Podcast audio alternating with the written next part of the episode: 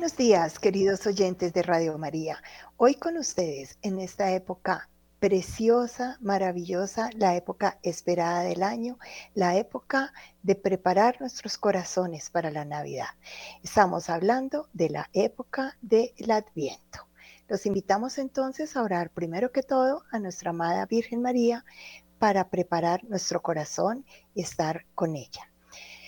Dios te salve María, llena eres de gracia, el Señor es contigo, bendita tú eres entre todas las mujeres y bendito es el fruto de tu vientre Jesús.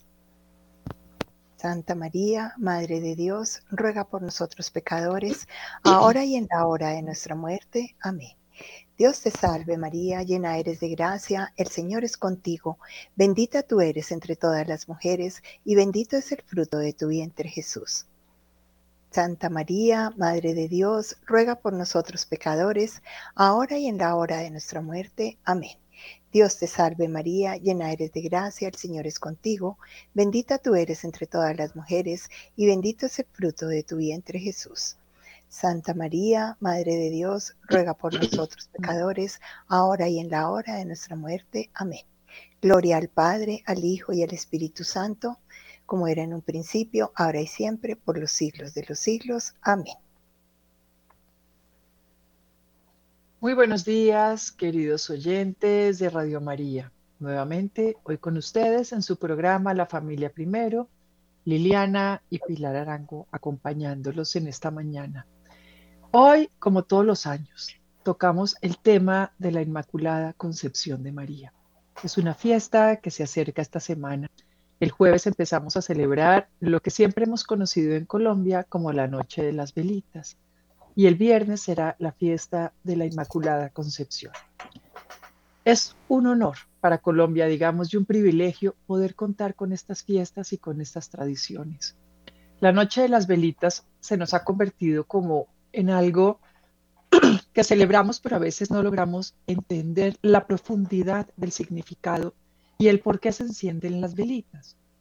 Y es bonito irlo haciendo para poder mantener esta tradición en nuestro país y poderla transmitir a nuestros hijos, a nuestros nietos, como un legado de familia, como un legado de tradición, como un legado de fe, como un legado de iglesia, pero también como un legado de amor y de gratitud al Señor, donde recordamos en la concepción de María nuestra propia concepción el regalo de nuestra propia existencia.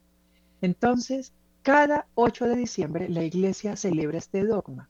¿Y qué quiere decir dogma? Que es algo que la iglesia lo pone para que todos los fieles lo creamos, está aprobado por la iglesia, está garantizado de que fue así, de que esto es real, de que esto es cierto, de que esto fue verdad. Y surge este dogma dado por el Papa Pío IX, que proclamó la concepción inmaculada de María. ¿Qué nos quiso decir en esa bula inefabilis que él saca en 1854? Nos dice, María fue concebida sin pecado original. El momento de la concepción de María no tuvo inclinación al pecado, no tuvo la herencia que tenemos todos de, de traer la herencia del pecado original. María fue separado de eso. Un milagro, porque todas las criaturas traemos la tendencia al pecado original. Y en María se dio esta excepción. María, en su momento de la concepción, fue liberada de esta tendencia. Por lo tanto, en María no había tendencia al pecado. Pero ella seguía siendo humana. Ella seguía siendo María. Entonces, todo esto fue dado por Dios, fue un privilegio que le da Dios a ella por los méritos de Jesucristo el Salvador. Y entonces, lo que va mostrando es que hubo un privilegio en ella. Pero también empezar a ver esta fiesta al principio del Adviento, al principio de diciembre, nos marca el camino para el Adviento. A veces pensamos por qué aparece una fiesta de María la fiesta de la Inmaculada Concepción al principio del Adviento. ¿Qué tiene que ver esta fiesta y el Adviento y la Navidad? Entonces, es algo precioso que nos invita a reflexionar, a tomar un tiempo de meditar en este momento. Benedicto XVI nos decía el 8 de diciembre de 2009 algo muy lindo, que la Inmaculada de María, que María Inmaculada nos ayuda a redescubrir y a defender la profundidad de las personas, pues en ella se da una perfecta transparencia del alma en el cuerpo.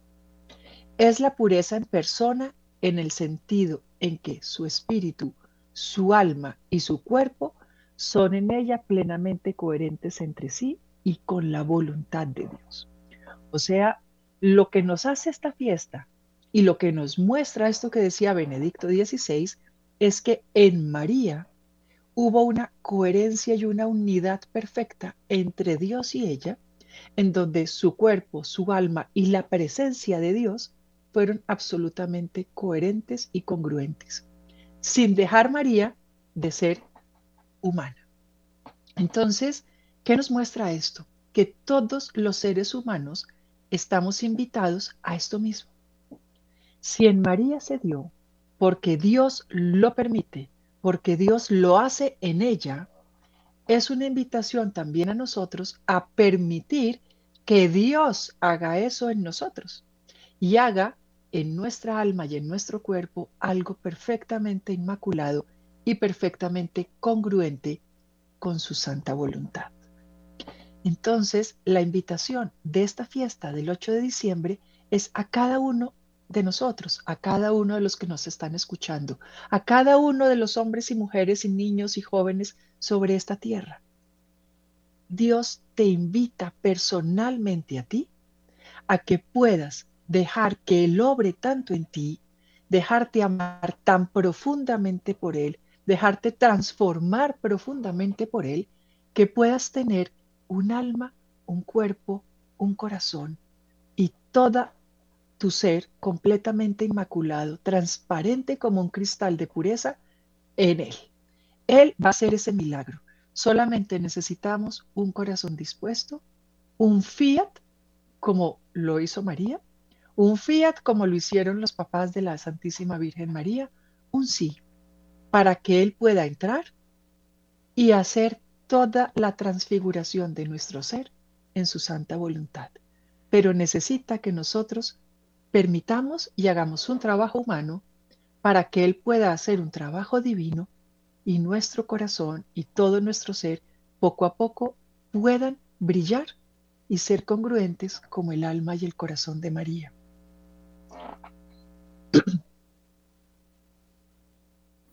Qué bonito, Pilar. Mejor dicho, nos estás mostrando una realidad fundamental del tiempo de Dios y de la Virgen María, que pareciera resumido en este breve tiempo de Adviento. O sea, estamos viendo una gran posibilidad de transformación en nosotros en un tiempo especial. O sea, es tan lindo que nos dan ese regalo es el inicio, porque a veces pensamos eh, humanamente que el nuevo año empieza a partir del 31, el primero de enero, pero realmente está empezando ahora.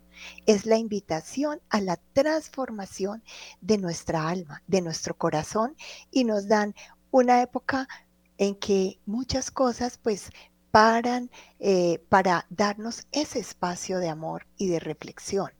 Eh, Veía el otro día eh, haciendo unas reflexiones sobre las indicaciones que nos da la Virgen para acercarnos a, su corazón y al corazón de Dios. Nos decía, hay dos obstáculos importantes que debemos de superar. Uno es el pecado que nos impide la transformación y el otro también que es muy humano y lo vemos hoy en día en, muchas de, las personas, de nosotros mismos y de las personas que conocemos, y es la preocupación. Y que ese, e, ese pecado es el darle la espalda a Dios, a la Virgen, el no creer realmente. Pensamos que sí, los creyentes decimos, ay, sí, yo creo en la Virgen, ay, yo creo en Dios, pero realmente creemos en la posibilidad de nuestra transformación. Entonces, si estamos mirando hacia el sur, no podemos al tiempo mirar hacia el norte y nos ocupamos en las cosas del mundo. Eso nos impide llegar a esa posibilidad como nos decías, de dar el sí. ¿Y a qué le estamos dando el sí? Realmente a las cosas banales, a los regalos, a las carreras, a las necesidades absolutamente humanas, pero no pensamos en que nuestra transformación se debe a esa liberación de, del pecado y poner en primer lugar eh, el corazón con, con la Virgen. Y además vemos la preocupación. ¿Y por qué nos preocupamos? Precisamente porque estamos en pecado. Y la preocupación tiene mucho que ver con nuestras realidades materiales y temporales. Y siempre andamos como en un círculo vicioso, eh, en el pecado, sin dar realmente nuestro sí, y en la preocupación. Y nos preocupamos y esa preocupación es una eh, mirada hacia el futuro. ¿Y qué nos dice la Virgen en su momento? Dale el sí a Dios. A ella no le preocupó el futuro.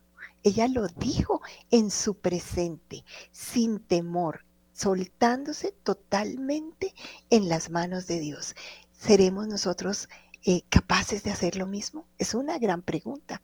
Y este tiempo precisamente nos invita a ese modelo de dar el sí y dejar de preocuparnos y abandonarnos en Dios y ocuparnos realmente de esas situaciones que nos impiden creer y hacer lo que tenemos que hacer. Sí, fíjate que con la fiesta de la Inmaculada Concepción, el Señor da importancia o Dios nos muestra la importancia de dos nacimientos. Fíjate que el cielo celebra dos nacimientos. Nosotros celebramos la concepción de María y celebramos el nacimiento de María en septiembre. Entonces, para el cielo es importante los dos nacimientos y veamos por qué. Vemos cómo en Nicodemo el Señor lo invitaba a un nuevo nacimiento, a nacer de nuevo. Y él decía, no, no puedo volver al vientre de mi madre. ¿Cómo puedo volver a nacer de nuevo? Y él le dice, del agua y el espíritu. Entonces, esta concepción inmaculada a los que ya hemos nacido y a los que ya tuvimos una concepción, nos hacen una invitación, digamos, a un tercer nacimiento, que es nacer del agua y del espíritu. Entonces, vamos mirando por partes. El primer nacimiento del ser humano es el momento de su concepción, el momento en que se juntan, digamos, las dos familias.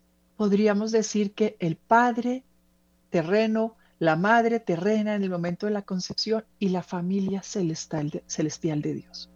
Ya han podido ver, Lili, cómo, y han podido tomar, cómo en el momento de la concepción, cuando el espermatozoide rosa lóbulo aparece un chispazo de luz.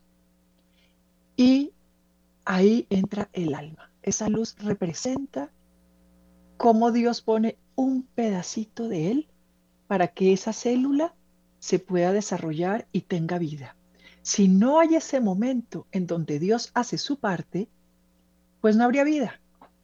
Por más de que haya concepción, se junte el óvulo, el, espermatozoide, lo que sea, pero si Dios no da ese soplo de vida, no da ese empujón a esa unión, no da esa bendición a ese momento, no habría vida. Y cada vida es un milagro. Entonces, ¿cómo nos invita también a reflexionar un poco esto en esta época en donde estamos escuchando todo el tiempo el aborto, estamos escuchando todo el tiempo eh, una sexualidad un poco libre y placentera, marcada por las ideologías, eh, una sexualidad desencajada de las concepciones santas, de un acto santo, de un acto sagrado que nos une profundamente con Dios. Entonces, el momento de la concepción es un momento único y mágico, eh, santo, en el momento silencioso del ser humano. Es el momento del encuentro más profundo de la criatura con su creador, porque entra el alma y es llamada a la vida. Porque en un montón de, de espermatozoides que aparecen en el camino de la concepción hay uno. Y es porque Dios en ese momento dice, Liliana, Juan, Pedro, Luisa. Y se invita a la vida y Él da esa bendición. Como en esa nueva palabra del Génesis donde Él hace una creación, todo era bueno y lo bendice. En ese momento Dios se dona plenamente, así como los esposos se están donando. Y aparece una nueva vida, una nueva creación. Es un momento de profunda intimidad con Dios, es un momento santo, donde la criatura en un instante es plenamente santa, un sagrario, donde Dios habita en plenitud, porque todavía ni hay pecado, ni hay nada que haya contaminado esa célula. Es una célula que empieza a reconocer a su creador. Es una célula que a lo largo de la vida llamará a su creador. Cuando nosotros estamos en un momento de dolor, de tristeza, a veces nuestra primera expresión es, Dios mío, porque la misma célula reconoce, busca y llama a su creador desde ese momento. Y desde allí empieza ese encuentro de amor de Dios con su criatura, a darle vida, a transformarlo, a permitirle crecer, hasta que viene un segundo nacimiento, que es el, el, el salir del vientre de la madre. Entonces, ahí empieza la vida del ser humano, que traemos tendencias, que traemos inclinación al pecado, que traemos cosas heredadas, que traemos cosas aprendidas, que traemos cosas. Pero el Señor dice, yo estoy por encima de todo eso. Y así como pude y tuve la potestad de separar a María de esto, puedo hacerlo en ti. Solo necesito que tú quieras y que tú permitas esa transfiguración y esa transformación. Entonces, cuando el hombre quiere realmente vivir en un corazón inmaculado, ¿qué debe hacer? Una sociedad con Dios, un permitir que Dios pueda entrar en esas facultades del alma y que Dios pueda entrar en todo este cuenco de barro que es el cuerpo, que es algo maravilloso, y pueda hacer una nueva creación desde el agua y del espíritu. Que esas células que reconocen a su creador desde el día, desde el primer segundo instante, lo vuelvan a reconocer y vuelvan a clamar su presencia. Entonces, con el pecado y con la tendencia al pecado que se contamina en el ser humano, el alma. Y el alma acaba contaminando el cuerpo. ¿Cómo se contamina el alma? Con las heridas, con las heridas de desamor que hayamos podido vivir y con las formas como las hemos guardado en nuestro corazón y en nuestro recuerdo con nuestras propias sensibilidades.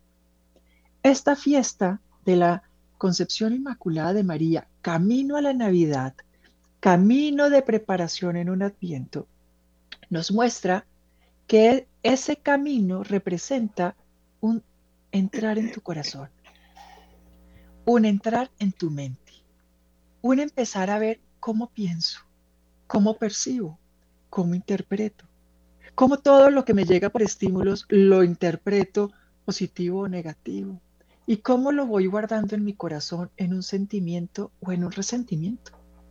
Y cómo eso empieza a contaminar mi corazón y empieza a contaminar mi percepción y empieza a contaminar todos mis sentidos. Y empezamos a sacar de allí una personalidad, una forma de ser marcada por la propia herida. Y el Señor dice, debajo de eso hay un yo original, hay un yo que tú tienes que lo puse desde el momento de la creación y que se comunica conmigo. Y lo que vamos a hacer es permitir que eso florezca, permitir que eso vuelva a aparecer, permitir ese chispazo de luz que el Señor eh, recibió cuando Él resucitó en el, después de la pasión, era algo que venía de adentro del Señor hacia afuera. La vida viene de adentro hacia afuera. Y el Señor nos invita en este camino de Adviento a que ese chispazo de luz que tenemos adentro, esa presencia del Espíritu que está dentro de nosotros, pueda dar un fogonazo de luz, ilumine nuestro entendimiento, ilumine nuestro corazón, nos ayude a ver que nos ha contaminado por las diferentes experiencias de vida dolorosas que hemos tenido y que pueda surgir ese auténtico yo, esa auténtica Liliana, ese auténtico Pedro, ese auténtico Juan, que debajo de esa sombra que nos pone el pecado, hay un yo que brilla, hay una persona creada por Dios para un llamado único y para que pueda ser tan coherente en su cuerpo, en su alma y en su espíritu como lo fue María. Mira qué, qué hermosa dimensión nos, nos muestras de lo que es y cómo se representa en la vida humana el amor, el amor de Dios. Ese momento maravilloso de la concepción y cómo si lo vemos en su real dimensión es lo que nos lleva a esa conexión de Dios. Eh, me hacías pensar en que los bebés, cuando una vez en su, como decías, en su segundo nacimiento, ¿cuál es su único mecanismo de defensa. Son seres absolutamente eh, frágiles, vulnerables, dependientes totalmente del papá, de la mamá, de aquellas personas que, que en su unión les dieron la vida. ¿Y cuál es entonces su única forma de comunicarse, de sentirse y de que y de estar protegidos? Es una belleza porque es la ternura que inspira ese bebé lo que hace que aquellas personas, su papá, su mamá, sus abuelos, su familia, lo amen. Se rinden ante él por la ternura que inspiran y le dan todos los cuidados para que pueda sobrevivir. Es la continuación de esa cadena del amor. Y el bebé, lo que tú dices, en ese momento es puro, es tierno eh, y genera esa manifestación, da y recibe amor y a través de eso puede vivir. Inclusive los estudios de la ciencia han mostrado cómo hay niños pequeños, bebés, eh, que si no pueden tener alimentación, cuidados de peligros, estar eh, físicamente saludables, pero si no reciben el amor, la ternura de una madre, el cuidado, la protección de un papá, son niños que pueden morir. Y de hecho, muchos mueren. Hay estudios que nos han mostrado eso y, nos explican por qué. Y es simplemente porque el ser humano está creado por amor, está para el amor y en el amor. Y en esa etapa tan absolutamente tierna y vulnerable se alimenta su alma y su corazón de amor. Entonces, no perdamos de vista esa importancia de por qué el ser humano está aquí. Está por el amor.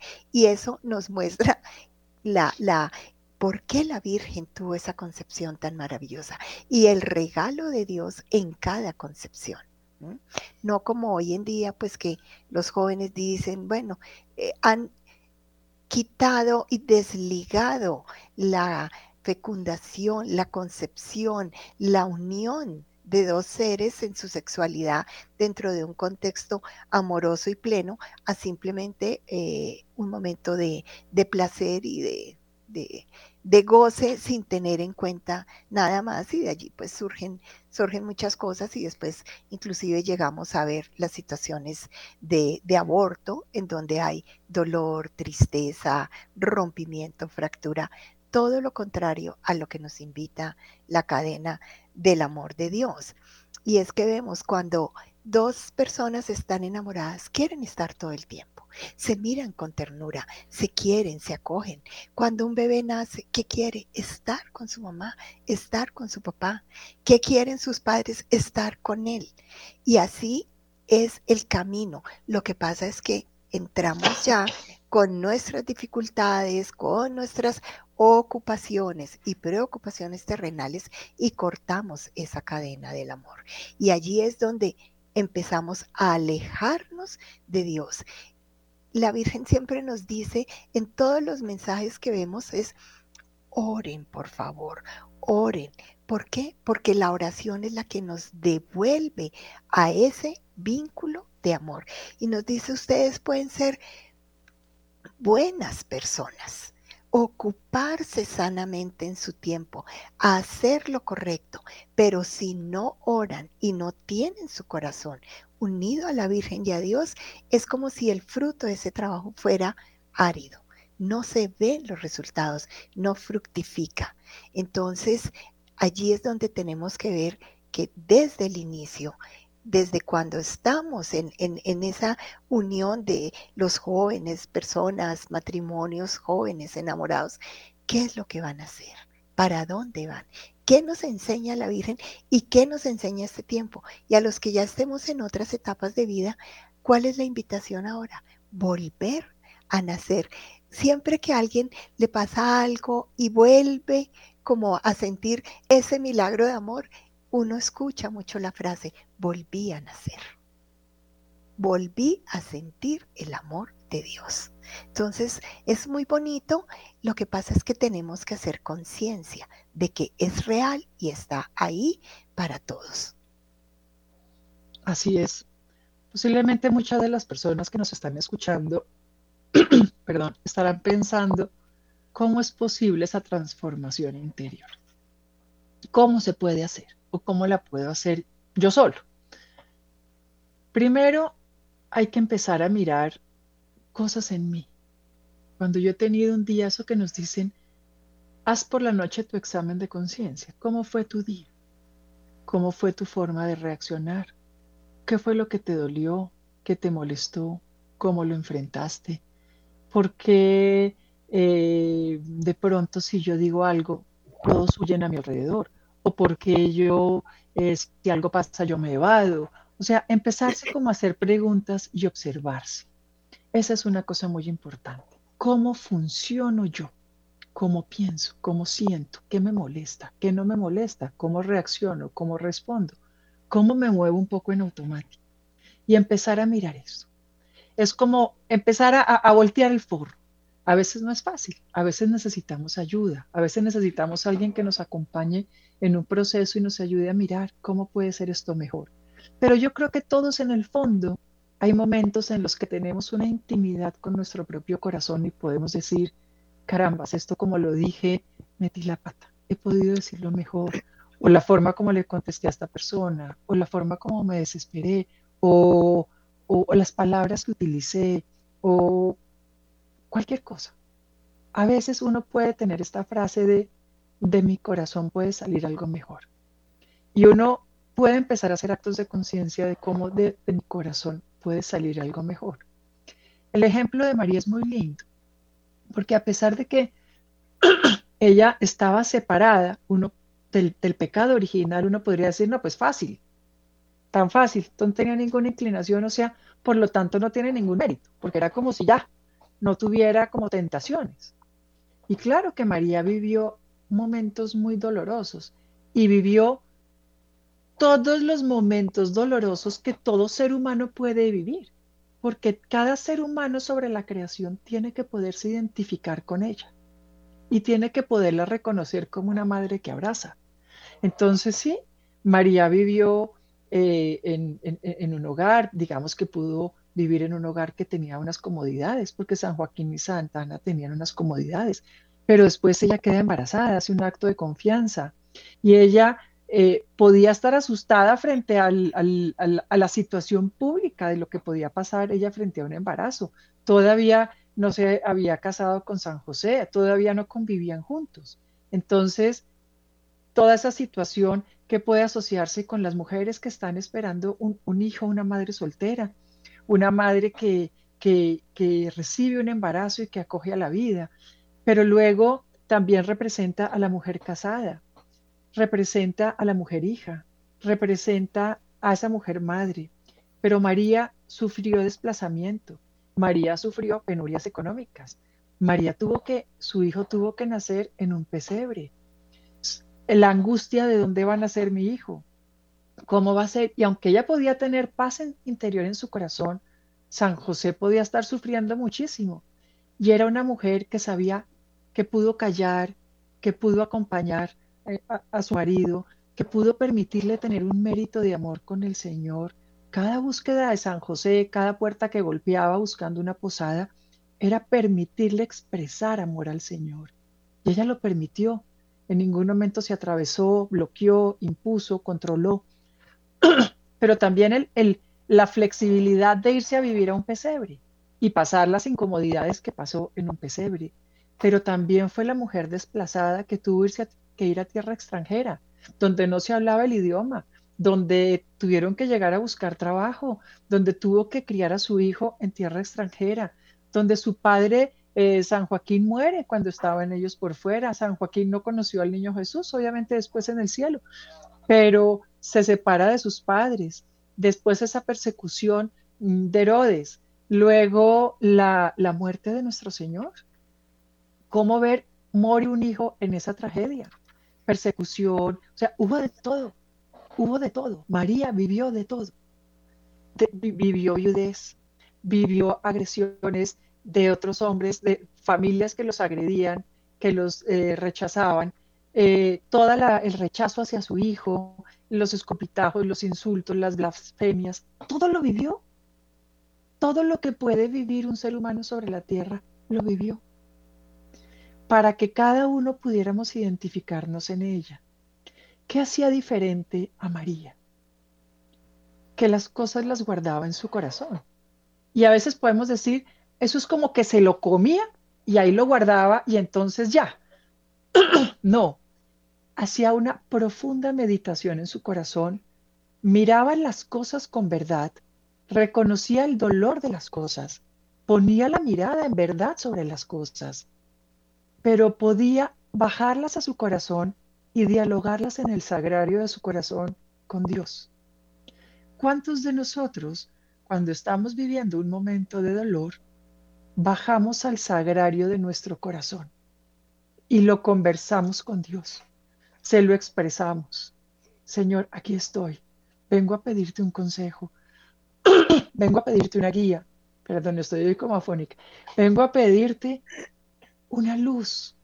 No sé cómo enfrentar esto no sé cómo hablarle a un hijo, no sé cómo hablarle a mi marido que está frío, que está agresivo, que está duro, no sé cómo manejar esta situación económica, no sé cómo ser hoy la madre o la mujer que puede amar o dejarte amar a los otros en mí.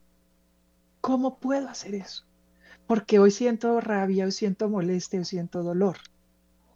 Y llegar al Señor a ese sagrario y poder hablar con verdad, con transparencia, expresar mis anhelos, Señor, yo sueño esto, pero que sea tu voluntad, que sea, mi voluntad se una a lo que tú quieres. Ayúdame a mirar esta situación en la perspectiva correcta. Ayúdame a mirarla con los ojos con lo que tú lo miras. Ayúdame a amar a este que hoy no se merece que yo lo ame, pero eh, muéstrame cómo lo haces tú cuando me amas a mí, que yo tampoco lo merezco. Entonces, poder tener un diálogo confiado, un diálogo transparente, un diálogo honesto y poner verdad sobre la vida y sobre la situación y poderla hablar con alguien que devuelve la esperanza, que va a ser una mirada de amor, que le va a poner verdad, que le va a poner solución, que va de golpe a decirte, es una prueba y de golpe necesitas pasar esto y enfrentarlo así. Y las cosas se van a ir aclarando en el tiempo, pero se necesita tener lo que hacía de María un corazón que pudiera acoger al Señor era que lo buscaba de primeras, lo ponía de primeras, le consultaba de primeras. María no, no, se escucha en la Biblia que cada vez que estaba viviendo la situación de, de, con el hijo o la viudez con San José, se fuera a tomar café con las amigas y le soltara todo el rollo. Guardaba primero aquí. Dialogaba primero aquí hacía silencio aquí. Y eso permitía que el espíritu soplara de adentro para afuera y ella pudiera tamizar, tamizar la situación, quedarse con lo bueno y dejar que lo, de, lo negativo cayera como cae la arena en un colador. Y poderse quedar con la experiencia, con el aprendizaje, pero con la mirada de Dios sobre esa situación. Esto es Adviento. Y ese es el camino al corazón del hombre. Y eso es María al principio del adviento para poder hacer esto como ella lo hizo. Es una invitación a entender que María sufrió como sufre un ser humano, le dolió como le duele a un ser humano, se angustió como se angustia a un ser humano, pero pudo poner a Dios de primeras y a consultarle de primeras. Y de ahí fue que fluyó toda la fuerza de María para poder hacer un corazón coherente que en los momentos de adversidad no la dejaran ensimismada en su dolor, pudiera compartirlo con el Señor y pudiera recibir la fuerza del Espíritu para afrontar la adversidad más terrible que se pudiera vivir. Eso es la fiesta del corazón inmaculado de María. Qué lindo. Fíjate que nos haces resaltar la importancia de la oración, pero dijiste también una palabra clave, el silencio. Eh, y nombrabas cómo la Virgen guardaba todas esas cosas en su corazón. ¿Y cómo las, las guardaba? Las guardaba para orarlas y las guardaba en el silencio. Y es esa parte nosotros no la hacemos. Estamos tan ocupados en el día a día que entonces lo primero que se nos viene a la mente es lo primero que decimos. Y a veces usamos las palabras equivocadas. Y a veces usamos el tono equivocado. Y, y nos vamos es en guerra frente a los demás, no en escucha. Y si hacemos silencio, es la única manera que tenemos para escuchar. Y eso fue lo que la Virgen hizo. Escuchó al ángel, escuchó la palabra de Dios. Y ahí su corazón podía ir entendiendo y recibiendo y dando el amor que tenía que dar. Y nosotros en muchas oportunidades es lo contrario lo que hacemos jamás escuchamos, jamás hacemos silencio. Entonces siempre buscamos fórmulas a uno. A veces en las consultas es, eh, es simpático porque eh, una madre, un padre, eh, un esposo, una esposa, pero dime, dime qué tengo que hacer, qué le digo. Entonces, bueno, no le digas nada por ahora. Guarda, haz silencio, escucha, observa, haz oración y en tu oración tranquila vas a tener mejores respuestas y mejores formas de llegar al corazón de la otra persona. Y eso es importante en esta época de Adviento. Pidamos ese don de poder frenar un poquito, de poder hacer el silencio y observar a nuestros seres queridos, porque el amor y la misericordia en esta época entran en casa. ¿Qué es lo que nos está mostrando la Sagrada Familia? Allí arrancó todo. Entonces a veces también vemos gente con muy buenas intenciones, con mucha actividad, queriendo hacer eh, obras de misericordia muy buenas. No es que no las hagan. No es que no corran donde los niños eh, enfermos, a las fundaciones, a las eh, ayudas a las parroquias. Claro, hay que hacerlas, pero también hay que buscar antes y después de esas actividades la oración y el silencio y orar y hacer silencio en casa para poder llevar a los niños, a los jóvenes, a nuestros esposos, a nuestras esposas otra vez a esa conexión con Dios. son herramientas sencillas que las tenemos al alcance de la mano. Es el punto clave. Orar y orar y orar en silencio. No hay que hacer nada especial hay que dejar entrar a Dios a nuestro corazón, porque a veces nos dicen, pero bueno, ¿qué más hago? Tengo que hacer talleres de oración. Bueno, en algún momento si los hace te va a servir, pero por ahora, si llegas con el corazón dispuesto, va a ser suficiente. El otro día oía una, un testimonio muy bonito de una mamá que estaba muy preocupada por una niña adolescente, una niña de 15 años, bastante rebelde, complicada, eh, alejada completamente de Dios, eh, eh, que le decía, ay, ¿cuándo vas a quitar? No le decía las imágenes, porque la, la mamá tenía unas imágenes religiosas bonitas de la Virgen, del Sagrado Corazón. En casa le decía, ¿cuándo vas a quitar esas estatuas tan feas? Entonces, pero bueno, lo que ella hacía era orar y orar al lado de sus imágenes y todos los días sacar un tiempo frente al Santísimo para escuchar, para abrir su corazón. Y su testimonio es que después de un tiempo, esta niña empezó a, ya no decía las estatuas, decía, ¿y para qué las tienes? ¿Y por qué son importantes para ti? Y empezó a preguntar y ella pudo empezarle a contar a su niña qué era lo que sentía en su corazón y cómo esa compañía, porque simplemente era el recordar la luz y el amor que Jesús y la Virgen le daban, cómo le ayudaban a ella y le estaban guiando en un camino para ser mejor mamá, para poder llegar más a su corazón.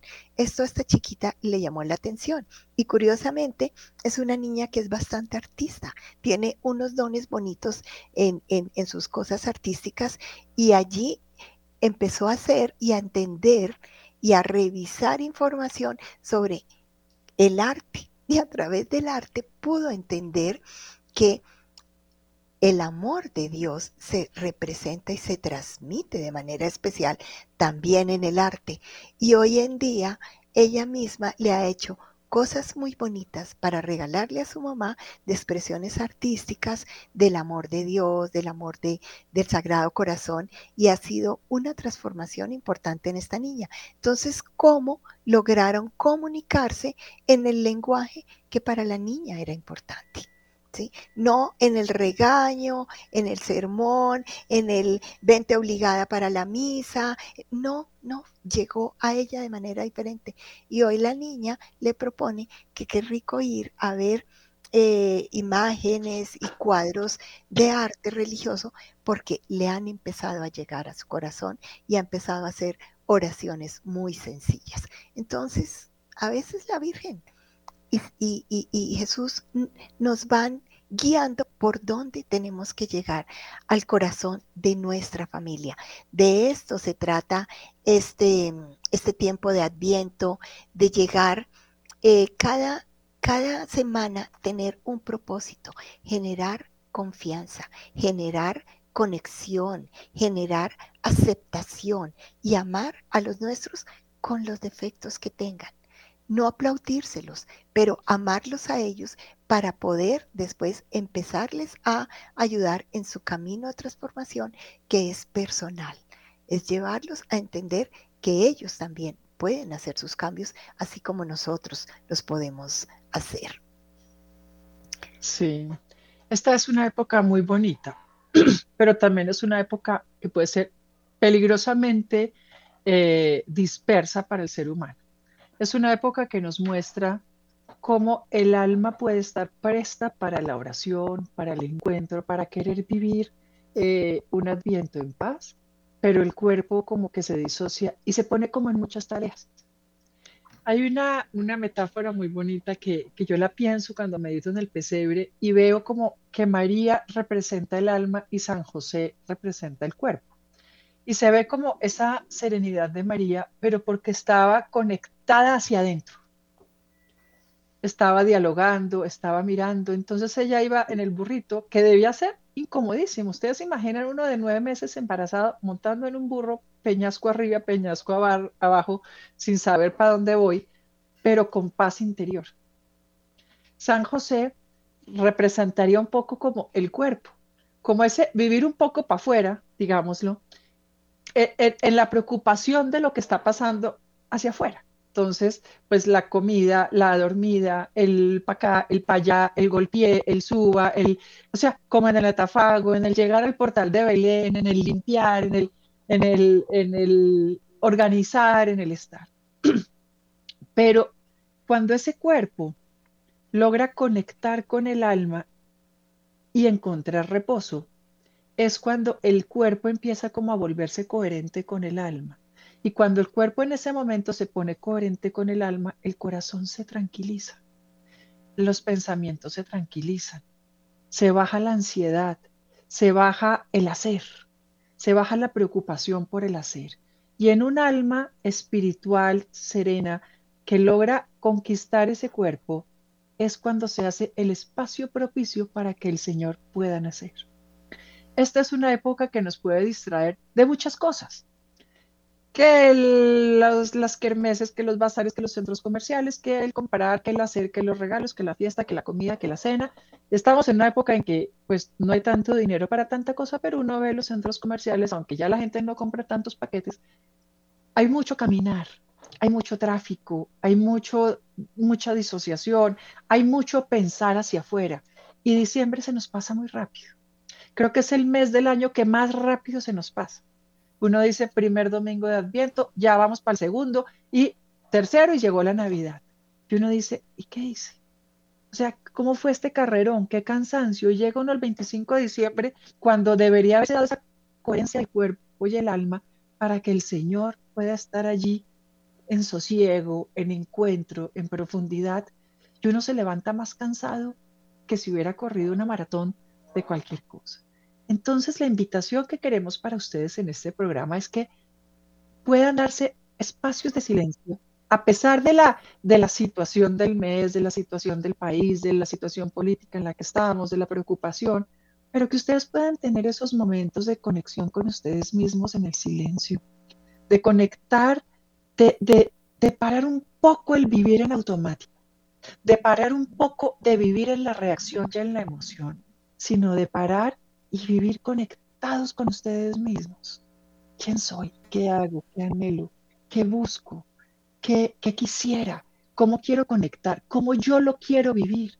Decidan ustedes cómo quieren vivir el momento, porque si no el momento lo decide por ustedes y se pierden la posibilidad del adviento y se pierden la posibilidad de un nuevo nacimiento y se pierden la posibilidad que Dios encienda en ustedes la velita como la encendió en el corazón de María y María pasará esa vela y la conectará en nuestro corazón, un poco como se hace en ese vigilia pascual, se prende una vela y, y se va pasando la luz. Así la vamos pasando, pero cuando permitimos que Dios la encienda en nosotros como la encendió en María. Entonces busquemos aprovechar este tiempo y busquemos pasar esa luz a los otros en una luz de serenidad, en una luz de paz, en una luz de calma, para que este jueves por la noche, que ustedes enciendan esta velita, que es un plan, que es un plan familiar, que es genial, que hay que vivirlo y transmitirlo a los jóvenes, pero puedan hacer una oración donde le agradezcan a Dios el don de su vida, de su existencia, de su concepción, y le pidan a Dios que haga una nueva concepción en ustedes, en Él, para que realmente puedan vivir separados del pecado original, como el Señor lo hizo en María, pero producto de ese fiat que ustedes dan en su libertad y en su amor, en su anhelo de un encuentro profundo con Dios. Es lo que deseamos para cada uno de ustedes este jueves de la noche de las velitas, este jueves santo. Dios los bendiga y nos vemos nuevamente en 15 días.